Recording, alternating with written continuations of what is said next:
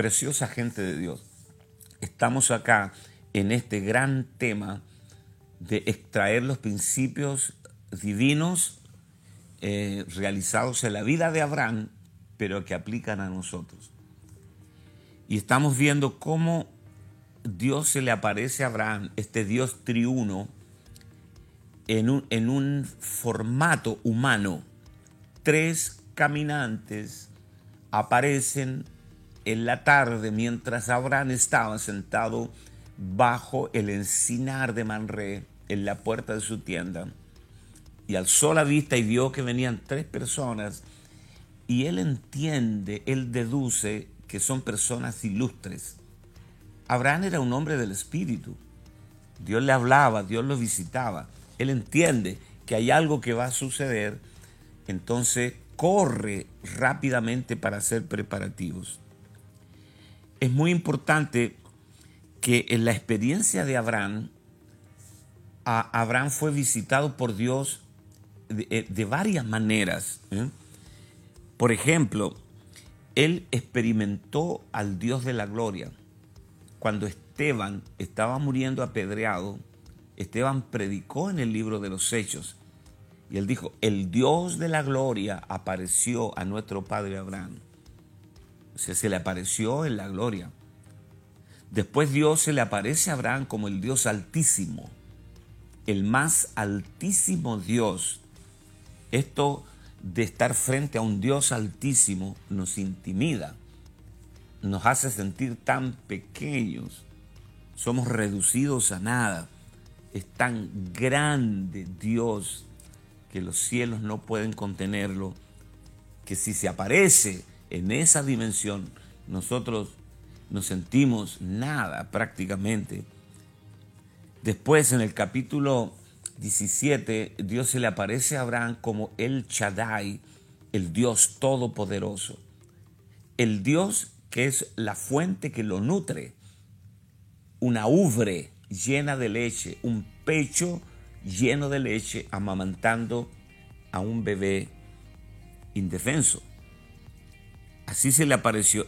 Y finalmente, aquí en el capítulo 18, Dios se le aparece a Abraham en forma de hombre, de tú a tú. Esto a mí me conmueve y me asombra porque muestra un grado de empatía absoluta de Dios con el hombre. El Dios de la gloria te asusta, el, Dios altísimo te, te intimida, pero el Dios hombre, que se aparezca como una persona como tú, que tú te sientes en un nivel de confianza, de horizontalidad, donde hasta puedes sentarte a comer con Él, es realmente extraordinario. Lo mismo sucedió hace dos mil años, cuando Dios vino en la persona de su Hijo.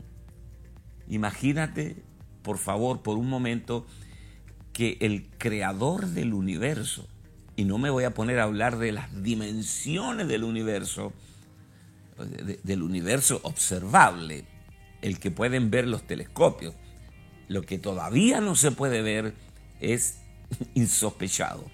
Bueno, el creador del universo viene a este, a este granito, a esta pelota de barro llamada tierra, y nace en medio de los animales, en un pesebre envuelto en pañales. Un bebé de 3 kilos y medio, 4 kilos, como nacen todos los babies, como acaba de nacer mi nieta Luciana, envuelta en pañales. Y aquí tenemos al Redentor del mundo. Entonces, los discípulos, que eran gente del vulgo, eran pescadores, eran gente del pueblo, eran ciudadanos a pie, comunes. Ellos tuvieron por tres años y medio al lado, comiendo y durmiendo y viajando al lado del Dios hombre. Por eso a veces ellos veían eventos sobrenaturales que realizaba el Señor, que levantaba la mano y le hablaba a la tormenta, e instantáneamente la tormenta se calmaba y ellos decían, wow, ¿quién es este que aún el viento y las olas le obedecen. Este es un acto de enorme condescendencia de Dios con el hombre. Él viene para ser el Hijo del Hombre. Esta comunión que experimentamos con Él en el nuevo pacto, de que Él venga a morar en nosotros, como dijo eh, Juan en Apocalipsis, yo estoy a la puerta y llamo. Y si alguno abre la puerta de su corazón, yo entraré a él y cenaré con él y él conmigo. Entonces, había una barrera, había una barrera en la cual eh, Abraham eh, no podía tener acceso a, Dios en este nivel de comunión, de amigo, de camarada, de chocar las copas ¿eh? y brindar, como lo hicieron aquella tarde, eh, no, podía hacerlo porque eh, había una barrera y esa barrera se llama la carne. Pero aquí ya tenemos a Abraham circuncidado. Abraham ya había cortado la carne, el fin de la carne.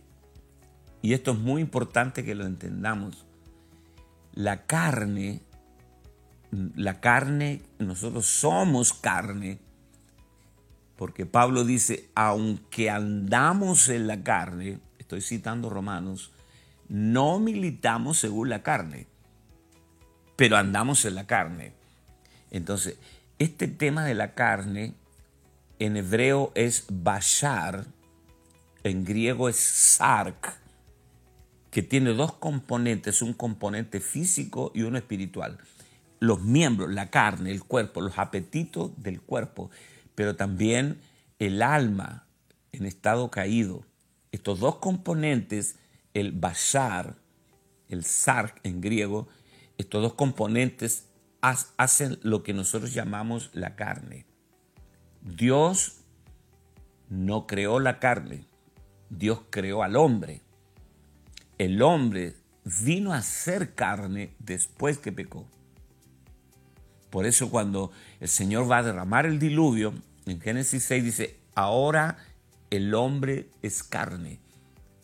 Dios no creó la carne, la carne espiritual, que en inglés se entiende un poco más claro porque, por ejemplo, la carne que tú comes es, es, es meat. ¿Estoy bien?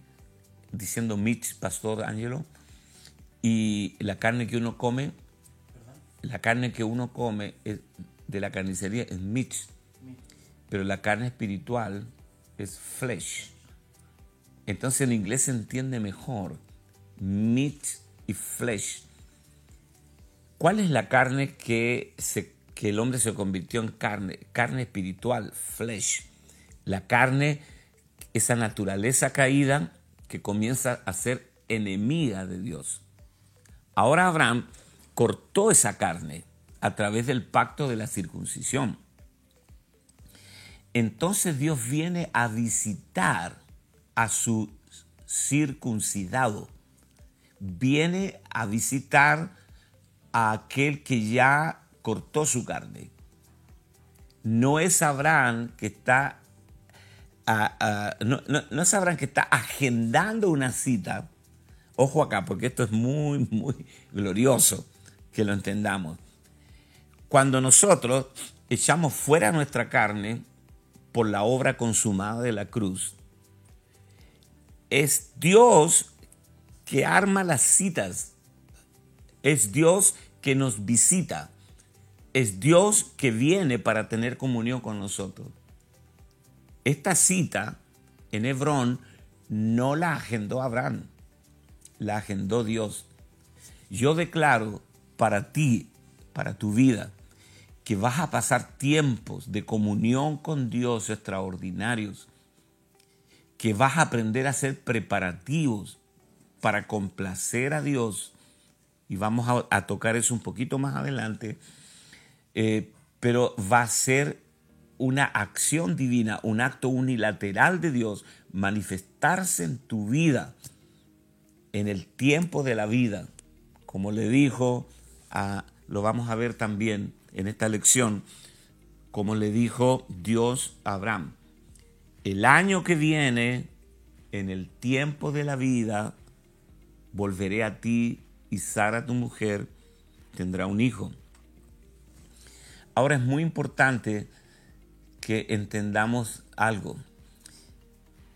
Abraham comienza a percibir que Jehová estaba con él en esta visita de manera humana. Porque eh, humanamente eran tres desconocidos. Quiero que retengan eso. Tres personas. No eran Juan, Pedro y Luis. Que Abraham le dijo, hola Pedro, hola Juan. No, no, era la primera vez que se conocían, que se veían. Y está pasando algo extraño porque Abraham arma una fiesta así de manera espontánea y para agasajar a, sus visitas ilustres. Pero también sucede algo porque le preguntan, ¿dónde está Sara, tu mujer? ¡Wow! Acaban de llegar y saben que soy casado. Acaban de llegar y saben que tengo una esposa y se llama Sara. Y Abraham dice, oh, oh, esto, estos seres no son comunes. Estos tienen omnisciencia. Entonces, eh, le dice, eh, Sara tu mujer, el próximo año, en el tiempo de la vida, te dará un hijo. Y Sara se rió. Ahora, Sara no se rió a carcajada. No, no, no. Se rió para adentro. Y el ángel le dijo, ¿por qué Sara, su mujer, se ha reído? ¿Y por qué te has reído? ¿Cómo sabe, primero, que Abraham tiene una esposa? Se llama Sara. ¿Y cómo sabe si la mujer estaba detrás de la tienda escuchando y se rió? Y todo eso lo sabe. Esa es la omnisciencia de Dios, que Dios todo lo sabe. Y Dios conoce eh, nuestras risitas irónicas cuando nos reímos y decimos, eh, no, esto, esto nunca va a suceder. ¿no? Es como decir, Dios no es capaz, ¿cómo Dios me va a sacar a mí de, esta situación? Porque lo que le dijo el ángel a Abraham fue, ¿hay algo acaso imposible para Dios? Aquí se está manifestando el Señor. ¿Hay algo acaso imposible para Dios? porque Abraham miró su cuerpo, estaba como muerto, y Sara estaba tan vieja como él. Entonces, tú dices, ¿cómo, cómo Cristo, la simiente que es Cristo, va a ser formada en mí con toda la vida que yo he vivido, que he sido una pecadora o un pecador perdido, que soy tan débil, soy tan ruin, yo me conozco, yo sé todas mis debilidades, ¿cómo yo voy a llegar a producir a Cristo? ¿Cómo la simiente va a ser formada en mí? Lo veo muy difícil y tú puedes reírte, pero lo mismo hizo Abraham. Abraham estaba en un estado deplorable. Tenía 100 años. Y lo dije el otro día, todos nosotros vamos a ser llevados por Dios a esta condición terminal de 100 años a los 100 años el ser humano ya no tiene ninguna opción de producir vida. Cero, absoluta.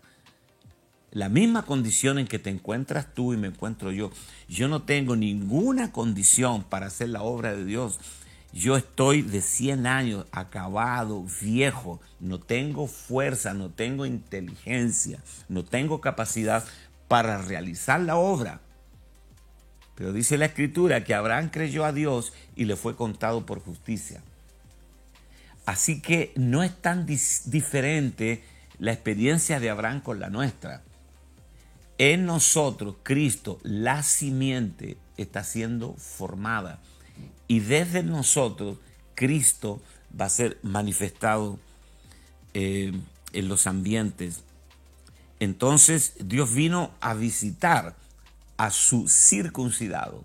Ya no hay carne, ya no hay barreras, ya no hay impedimentos para que Dios se siente junto con su circuncidado para disfrutar y comer como amigo. ¡Wow! Mira, Santiago, si me acompañas a leer libro de Santiago, capítulo 2, verso 23.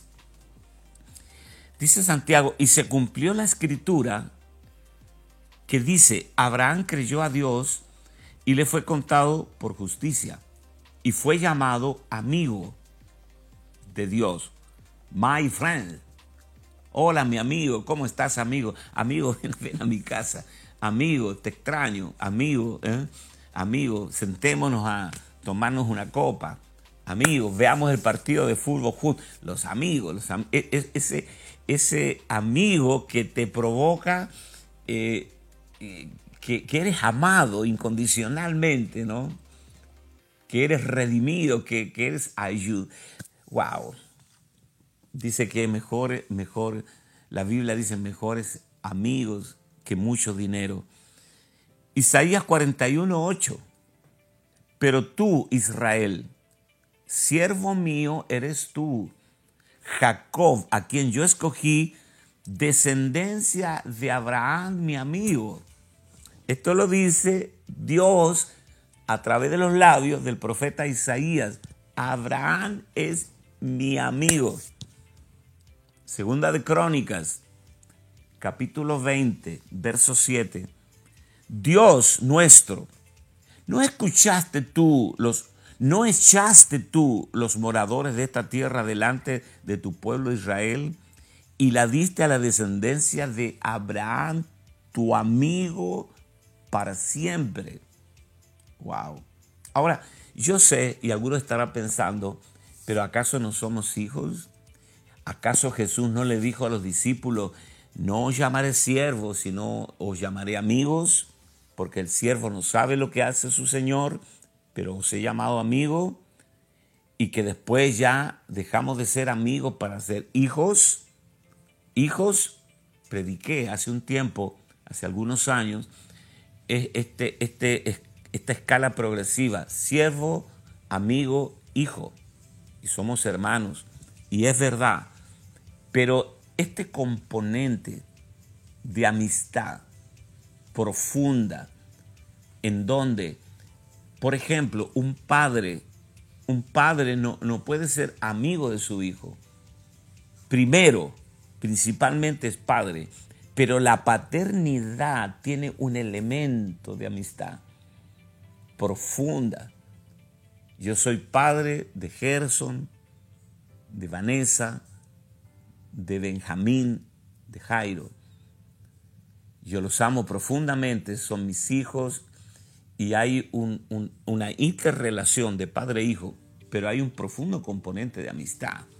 Somos amigos, amigos de la vida, compañeros de ministerio, compartimos la revelación, la palabra, nos juntamos a comer en casa.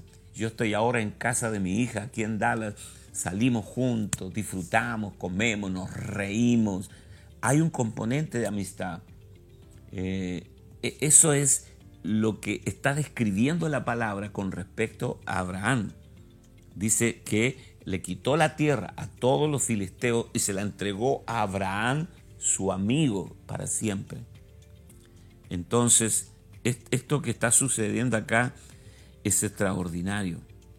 En Génesis 13, verso 18, dice, Abraham pues fue removiendo su tienda, vino y moró en el encinar de Mamre Aquí es donde ocurre este, esta situación que está en Hebrón. Retengan ese nombre Hebrón. Y edificó allí altar a Jehová. El nombre hebreo Hebrón significa comunión, amistad. O sea, ese lugar donde Abraham tuvo el encuentro con estos tres personajes ilustres se llamaba comunión, amistad. Entonces fue en ese lugar en donde Dios le dio la promesa a Abraham. ¿Qué hizo Abraham? Pueden leerlo eh, nuevamente en la Biblia, pero se los se repito. Dice que él trajo agua y algunos lavatorios para lavarle los pies a ellos. Le lavó los pies, ojo, este, los, los refrescó, este, descansaron. Y luego él arma todo un banquete, va con Sara y le dice, mira, toma tres medidas de flor de harina y amásalo y hace tortillas bajo los rescoldos. Tres medidas de flor de harina. Y fue a la, al, rebaño, al ganado y tomó una, un becerro nuevo, tierno. O sea, una vaquilla tierna. Y luego eh, hizo también... Eh, eh, banquete y trajo mantequilla y leche. Tú dices, ¿tiene algún significado esto? Por supuesto. Las tres medidas de flor de harina representan al Cristo resucitado. Mateo capítulo 13, verso 33, dice el Señor, otra parábola les dijo, el reino de los cielos es semejante a la levadura que tomó una mujer y la escondió en tres medidas de harina hasta que todo fue leudado. Recuerden, ellos están en Canaán, en Hebrón. Es decir, que todo el fruto de la tierra, la tierra que fluye leche y miel, significa que el Señor, porque convengamos, vino el Señor para estar con Abraham. El Señor comió de la buena tierra mucho antes que los israelitas comieran. O sea, Dios come primero del fruto de la tierra antes que los israelitas coman. Esto está sucediendo mucho antes que Israel eh, estuviera 430 años esclavo en Egipto y fuera sacado con mano fuerte e introducido 40 años después del éxodo en la tierra prometida, la tierra que fluye leche y miel, aquí tenemos las tres medidas de harina que son tipos del Cristo resucitado.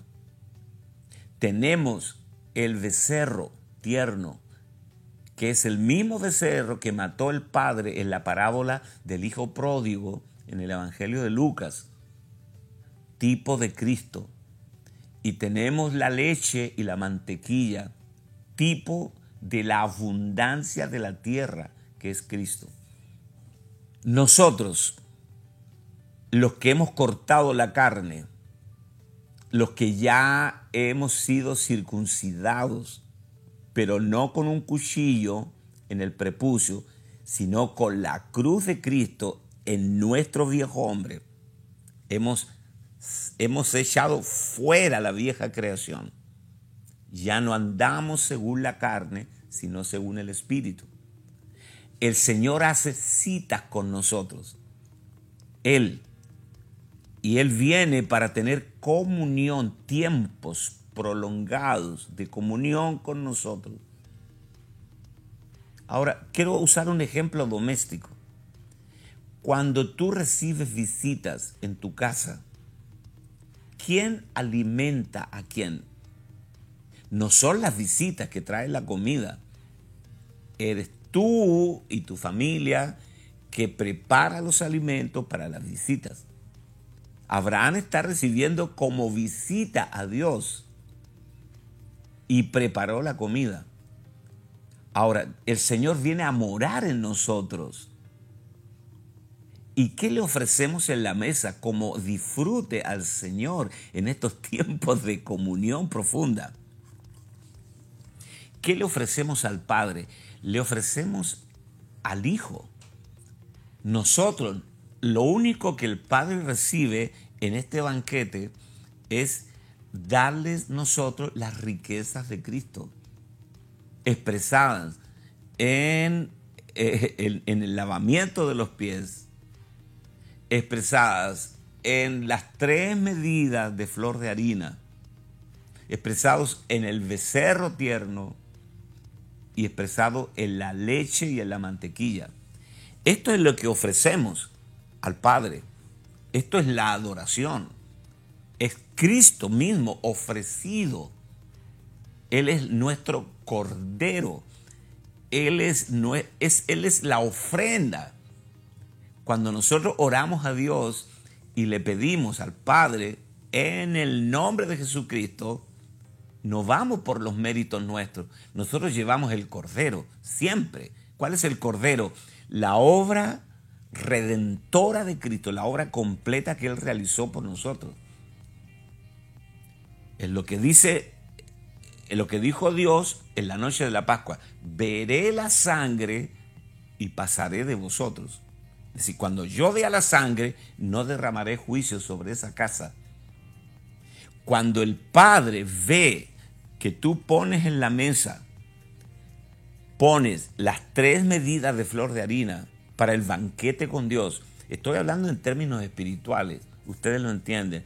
Cuando yo pongo el becerro tierno y pongo la leche y la miel, lo que yo estoy en esa mesa ofreciendo al Padre, al Cristo procesado, al Cristo crucificado, encarnado, crucificado, resucitado y ascendido.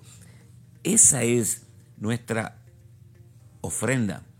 ¿Cuánto le dan gracias a Dios? Porque todas estas semillas las encontramos aquí en, los capítulos de Génesis.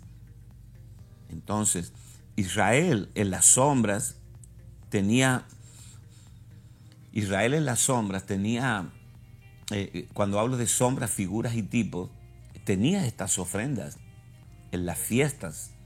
El Señor dijo, nadie se presentará delante de mí con las manos vacías. Todos tenían que traer de la abundancia de la tierra. Y la tierra es Cristo. Del fruto de la tierra. Todos nosotros ofrecemos a Dios de la abundancia de Cristo de las riquezas inescrutables de Cristo le ofrecemos a Él. Una vez que nuestra carne haya sido cortada, Dios solo tiene comunión con los circuncidados. Dios no visitó a Abraham como hombre para tener comunión íntima con él y sentarse a la mesa y brindar con las copas antes de que fuera circuncidado. La, circuncisión sacó el impedimento de la comunión. Por eso es muy importante cuando Pablo dice en Gálatas 2.20, con Cristo estoy juntamente crucificado. Ya no vivo yo, mas vive Cristo en mí. Y lo que ahora vivo en la carne, lo vivo en la fe del Hijo de Dios, el cual me amó y se entregó a sí mismo por mí. Ahora, hay dos noticias que Dios le trajo a Abraham. Una es el nacimiento de Isaac y dos, la destrucción de Sodoma. Este es un paréntesis. O sea, Toda experiencia de intimidad con Dios tendrá estas dos noticias para nosotros, siempre. El nacimiento, la formación de Cristo en nosotros y el juicio sobre el pecado. Todos tenemos ahora dos revelaciones por las que caminamos. El fin del pecado en nuestra vida. Pablo dice que nuestro viejo hombre fue crucificado para que el cuerpo del pecado sea destruido a fin de que no sirvamos más al pecado. Yo entiendo que esto ameritaría un, seminario completo, hablar de este solo del viejo hombre y del cuerpo del pecado.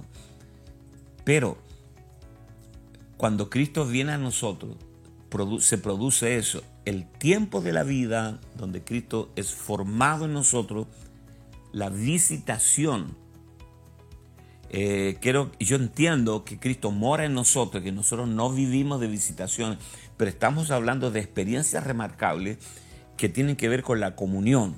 Sé que me entienden.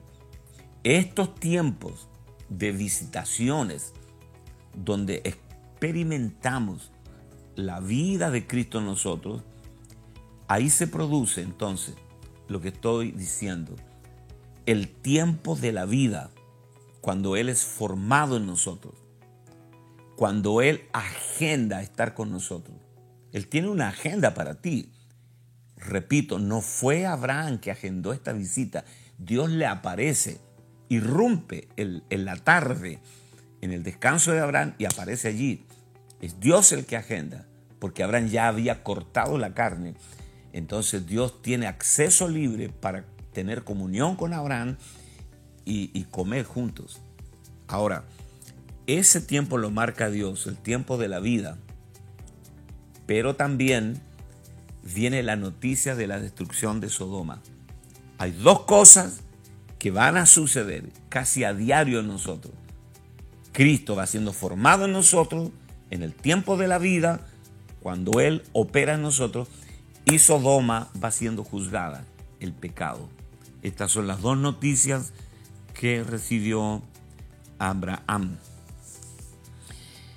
Eh, Dios confirma entonces la promesa, tengo anotado acá eh, eh, la, cita, se las voy a leer en Génesis 17, verso 21.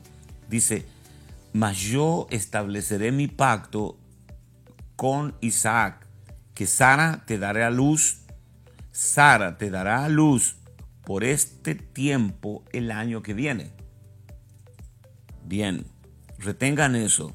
En Génesis 18, versos 10 y verso 14, dice, entonces dijo, de cierto, volveré a ti y según el tiempo de la vida, retengan esto, el tiempo de la vida, volveré a ti y según el tiempo de la vida, he aquí que Sara tu mujer tendrá un hijo.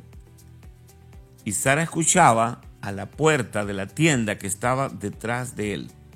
Verso 14, cuando Dios finalmente le dice, face to face, ¿hay para Dios alguna cosa difícil?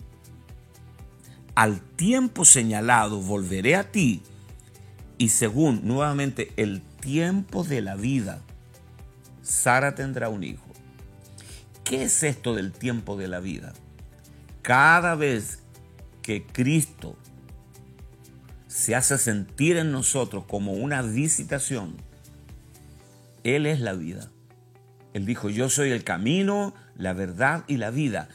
Cada vez que le interviene de una manera definida en nosotros, Él marca el tiempo de la vida porque Él es la vida. Por eso dice, el año que viene, en el tiempo de la vida, cuando el Señor iba a venir a Sara para activar todo su aparato reproductivo a los 90 años y también en Abraham en el tiempo de la vida, cada vez que el Señor viene a tu vida de una manera remarcable, ese es el tiempo de la vida. Cada vez que Él interviene en tus asuntos, ese es el tiempo de la vida, porque Él es la vida. Espero que, que se entienda esto. Ya dijimos que Dios hizo una cita con Abraham. Abraham estaba casi muerto y Sara ya no podía concebir. Pero el año siguiente vino el Señor en el tiempo de la vida. Eso fue una maravillosa obra extraordinaria del Señor. Y ahora tenemos la destrucción de Sodoma. Quiero leer rápidamente el capítulo 18 de Génesis, versos 16 al 33. Recuerden, Sodoma se está yendo, Isaac está viniendo, el pecado está siendo destruido, Cristo está siendo formado en ti. Génesis 18, verso 16 en adelante. Y los varones se levantaron de allí y miraron hacia Sodoma, y Abraham iba con ellos acompañándolo. Estoy en el mismo capítulo en donde trata la noticia de que Dios les dará un hijo. Y Jehová dijo, encubriré yo a Abraham lo que voy a hacer, habiendo de ser Abraham una nación grande y fuerte, y habiendo de ser benditas en todas las naciones de la tierra, porque yo sé que mandará a sus hijos y a su casa después de sí, que guarden el camino de Jehová, haciendo justicia y juicio, para que haga venir Jehová sobre Abraham lo que ha hablado acerca de él.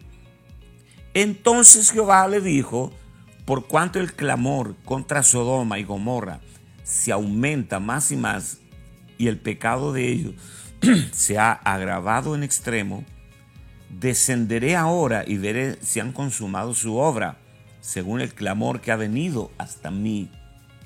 Y si no, lo sabré. Y se apartaron de allí los varones y fueron hacia Sodoma, pero Abraham estaba aún delante de Jehová. Es decir, que dos varones se adelantaron, un tercero se quedó allí, que era Jehová, y Abraham estaba delante de Jehová. Y se acercó a Abraham y dijo, ¿destruirás también al justo con el impío? Quizás haya 50 justos dentro de la ciudad. Destruirás también y no perdonarás al lugar por amor de los 50 justos que estén dentro de él. Lejos de ti hacer tal, tal cosa que haga morir al justo con el impío y que sea el justo tratado como el impío. Nunca tal hagas. El juez de toda la tierra no ha de hacer lo que es justo entonces respondió Jehová, si hallar en Sodoma cincuenta justos dentro de la ciudad, perdonaré a todo este lugar por amor a ellos. Tremendo. Y Abraham replicó y dijo, he aquí ahora que he comenzado a hablar a mi Señor, aunque soy polvo y ceniza, quizás faltará de cincuenta justos cinco.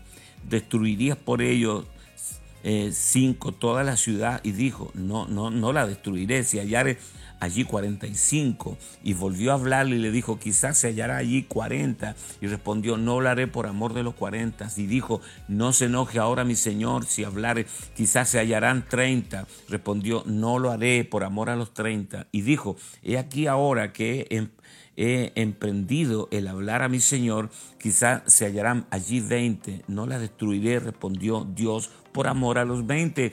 Y volvió a decir, no se enoje ahora mi Señor, si hablare solamente una vez, quizás se hallarán 10, no la destruiré, respondió por amor a los 10. Y Jehová se fue luego que acabó de hablar con Abraham y Abraham volvió a su lugar. Eh, mira, en realidad cuando tú lees toda la conversación que hubo en esa mesa mientras comían el novillo tierno, la leche, la mantequilla y la flor de harina, nunca se trató el tema de Sodoma y nunca se habló de Lot. Pero tanto Dios como Abraham estaban conternados por el tema de Lot. Dios quería salvar a Lot más que lo que Abraham quería salvar a su sobrino. Pero Dios no podía salvar a Lot si no tenía un intercesor poderoso. Y esto es muy importante que tú lo entiendas. Dios hará aquellas cosas por las que nosotros intercedamos. Si Dios conseguía en Abraham un intercesor tan insistente como lo acabamos de ver, entonces Dios sí podía salvar a Lot. Y de hecho lo salvó del juicio de Sodoma. Envió a los ángeles. ¿Te das cuenta? Es decir, aquí ya entramos en un tema muy importante con respecto a la intercesión. Hoy día, ¿qué, qué necesitamos hoy? Necesitamos intercesores poderosos necesitamos aprender a orar en el diseño del nuevo pacto. Necesitamos aprender a orar desde el Espíritu. Necesitamos aprender a orar por los intereses del reino. No la oración que nace desde nuestras ideas. No una oración que nace desde nuestras urgencias no una oración que nace desde nuestro, de, nuestra buena onda. Una oración que nace en Dios. Es Cristo intercediendo desde nosotros al Cristo que está sentado a la diestra del Padre. La, toda oración que Dios responde la inicia Él, no nosotros. Nosotros somos apenas los instrumentos usados por Dios para verbalizar la oración. Eso lo dice Pablo. ¿Qué hemos de pedir como conviene? No lo sabemos, pero el Espíritu, con mayúscula, intercede por nosotros con gemidos indecibles. Espero que, espero que puedas entender esto en el Espíritu, que aquí concluye eh, esta experiencia con Abraham, donde se reafirma la promesa que el año siguiente, en el tiempo de la vida, Dios abriría la matriz de Sara, una mujer de 90 años y un viejo de 100 años, y les daría un hijo, que él vendría en el tiempo de la vida, los visitaría y la vida que es Cristo provocaría en ellos este milagro maravilloso. Luego ellos comen. En realidad Abraham lo que hace es ofrecerle a Dios las riquezas inescrutables de Cristo, cosa que hacemos en nuestra intimidad con Dios, en la oración y también en nuestra adoración, en nuestro culto racional. Y finalmente, este tema, Dios sabía, Abraham sabía, ahora están enterados. Dios le informa a Abraham que va a destruir Sodoma y, surge de manera no explícita, porque ni Dios le habló a Abraham de Lot, ni Abraham le habló a Dios de Lot. Destruiré Sodoma, pero Abraham no le dijo, Señor, yo tengo un sobrino ahí, por favor, no lo toques. No, Dios sabía y Abraham sabían, Dios tenía una urgente, un, urgente deseo de salvar a Lot, pero necesitaba a Abraham, el intercesor Dios va a salvar a tu marido, Dios va a salvar multitudes, siempre y cuando nosotros aprendamos a ganar esta batalla en la oración. Todo lo que pidiereis al Padre en mi nombre, creyendo, lo recibiréis. Yo entiendo que el tema de la intercesión, por supuesto, eh, es para eh, dedicarnos un seminario entero a hablar de la oración. Pero déjame tocar solo unos puntitos, nos quedan cinco minutos. Y decirte que Dios está levantando gente poderosa. Tal vez son ilustres desconocidos que están orando. Este, la, la intercesión de Abraham fue una intercesión atrevida. Una intercesión que apela al carácter justo de Dios.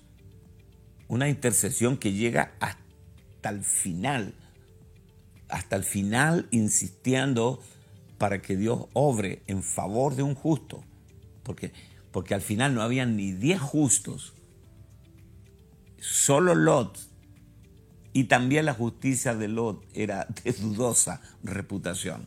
Pero el libro de Hebreos dice que Lot era justo y afligía su alma justa. Ahora, eh, esta intercesión es la que Jesús ilustra en la parábola de la viuda y el juez injusto. Dice que había en una ciudad un juez que ni temía a Dios, ni tenía respeto a hombre. Y había también en la ciudad una viuda que tenía un tema, ¿no? Con un vecino, con un ciudadano de ahí. Y, y vino al juez y le dijo, hazme justicia de mi adversario.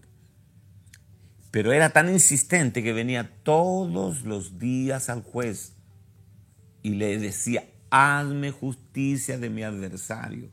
Todos los días, o sea, para romperle la paciencia a un santo. Y el Señor dijo, escuchen lo que dijo el juez injusto. Él dijo, aunque yo ni temo a Dios, ni tengo respeto a hombre, Pero porque esta viuda me es molesta, le haré justicia. No sea que viniendo de continuo me agote la paciencia. Y le hizo justicia.